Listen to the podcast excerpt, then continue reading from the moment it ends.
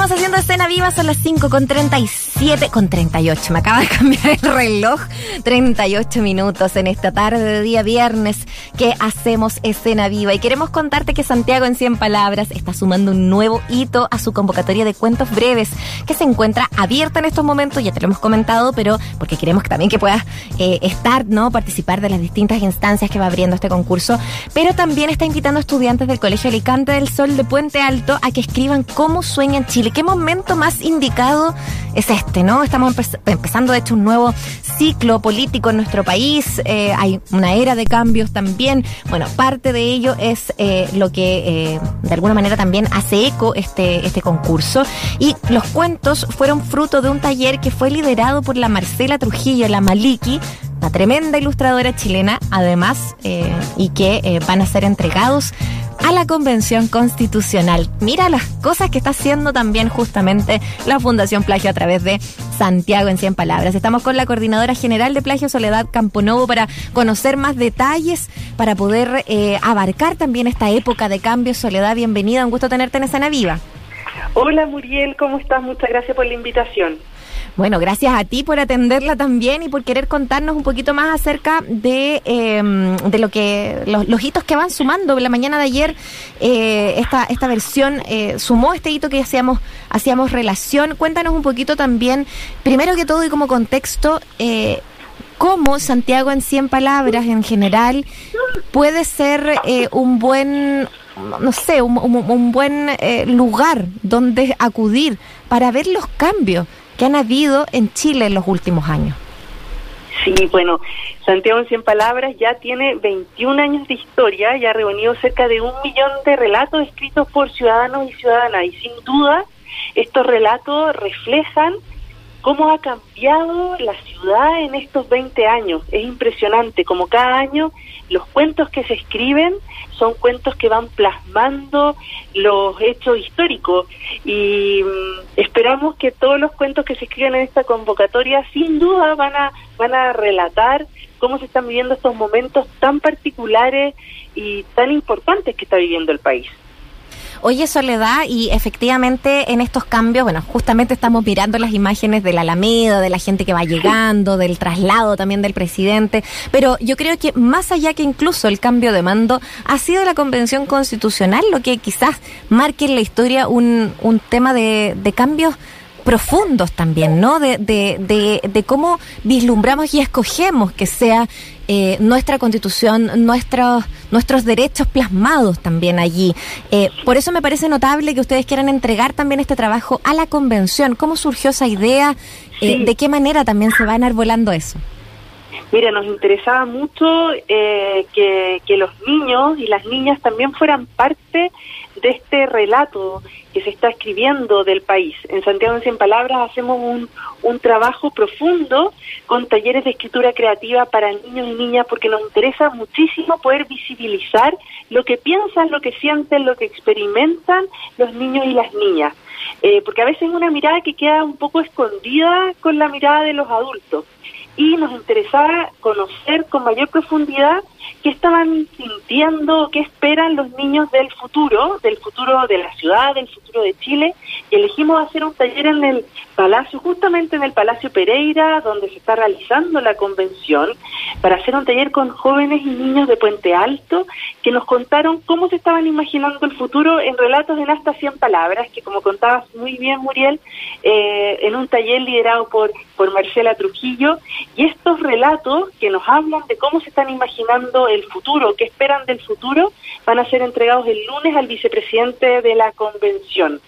Y sobre todo porque sobre todo porque nos interesa que la mirada de los niños y de las niñas quede plasmado, quede plasmado en este, en este, en este trabajo, que sin duda es un momento tremendamente histórico para lo que, para el país.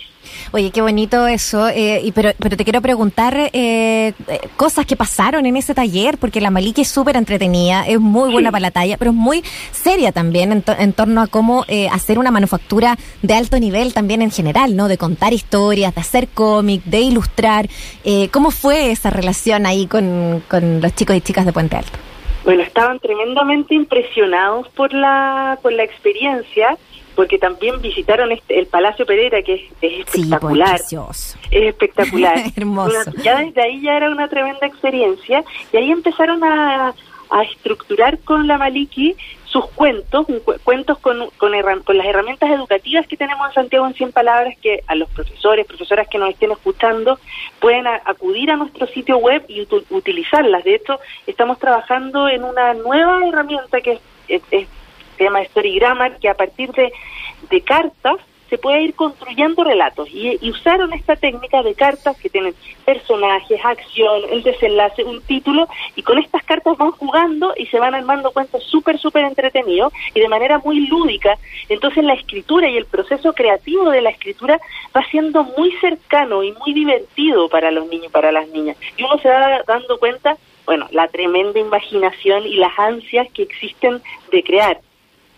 Oye, eh, bueno, estamos conversando con Soledad mm, eh, Camponovo de, de, Plagio, ¿no? Coordinadora general de la Fundación Plagio a propósito de los hitos que va marcando la convocatoria de Santiago en 100 palabras, de lo vivido justamente con esta mm, con este eh, tema junto a los estudiantes del Colegio Alicante del Sol. Lo van a entregar a Gaspar Domínguez el día lunes, qué bonito eso también. Eh, ser parte en serio, ¿no? Eh, que, que estos niños y niñas sientan que, y no solo sientan, eh, vivan eh, en carne propia el ser parte también de, este Chile que queremos construir entre todos y todas. Eh, ahora, esto es un hito más de lo ocurrido. ¿Es algo que va a seguir haciéndose? ¿Cómo, ¿Cómo lo tienen plasmado? ¿Cómo lo tienes pensado también para lo que va del año? Y, sobre todo pensando en, en, mientras esté la convocatoria abierta. ¿Nos tienen más sorpresas por ahí también, Soledad? Sí, nos quedan, nos quedan muchas sorpresas, Muriel. Con Santiago 100 Palabras está abierto hasta el 29 de abril, así que a todas las personas que nos están escuchando los invito a que reflexionen acerca de qué les gustaría escribir. Queremos mucho leerlos, leerlas. Se pueden mandar hasta cinco cuentos por persona, como les decía, hasta el 29 de abril. Y tenemos, por ejemplo, vamos a tener charlas que se llaman Escribir también es, por ejemplo, escribir también es observar o reír, con destacadísimos creadores y creadoras nacionales, como por ejemplo Luis Parot, el fotógrafo, ah, que comenzamos con un taller este, el próximo miércoles, el miércoles 16 de marzo, en la Biblioteca Nacional. También vamos a tener estas charlas con estos tremendos creadores, con Paloma Salas, la comediante, también con Pablo Simonetti y con Claudia Huayquimilla, la cineasta. Esas son algunas de las actividades que, que se vienen de Santiago en 100 Palabras también pueden acudir a nuestro sitio web y tomar talleres de escritura creativa que estamos realizando en colegios. Nos interesa mucho llegar a niños niñas y jóvenes, muchísimo. Eh, vamos a seguir haciendo reparticiones de libros en diferentes puntos de la ciudad y estén atentos a todas las actividades que vamos a vamos a estar difundiendo para poder incentivar a que se motiven a escribir, a que cuenten su historia, a que plasmen lo que están viendo, sintiendo. Hemos vivido momentos tremendamente tremendamente desafiantes estos últimos años y nos parece que Santiago sin palabras es un espacio muy interesante, una plataforma de expresión ciudadana que ya se ha convertido en un hito de la ciudad y esperamos que más y más personas cada año se sumen a este proyecto y sean parte de este gran relato colectivo que estamos contando entre todos y todas. Oye, Soledad, de todas maneras, eh, qué bueno eh, recordar también esas fechas de en torno a Santiago Sin Palabras, a las actividades que se van a realizar, eh, pero sobre todo también a que pueden ustedes participar. Soledad Camponovo, coordinadora general de la Fundación Plagio, te damos las gracias por esta conversación y que les vaya muy bien también el lunes. Qué lindo eso. Muchísimas gracias, Muriel. Esperamos que más personas escriban y se sumen a este proyecto que ya tiene 21 años que presentamos entre Escondida, BHP, Fundación Plagio y muchísimos otros colaboradores que se han sumado a este proyecto. Así que un abrazo, un abrazo para todos y para ti también. Gracias, Gracias a ti. Chao.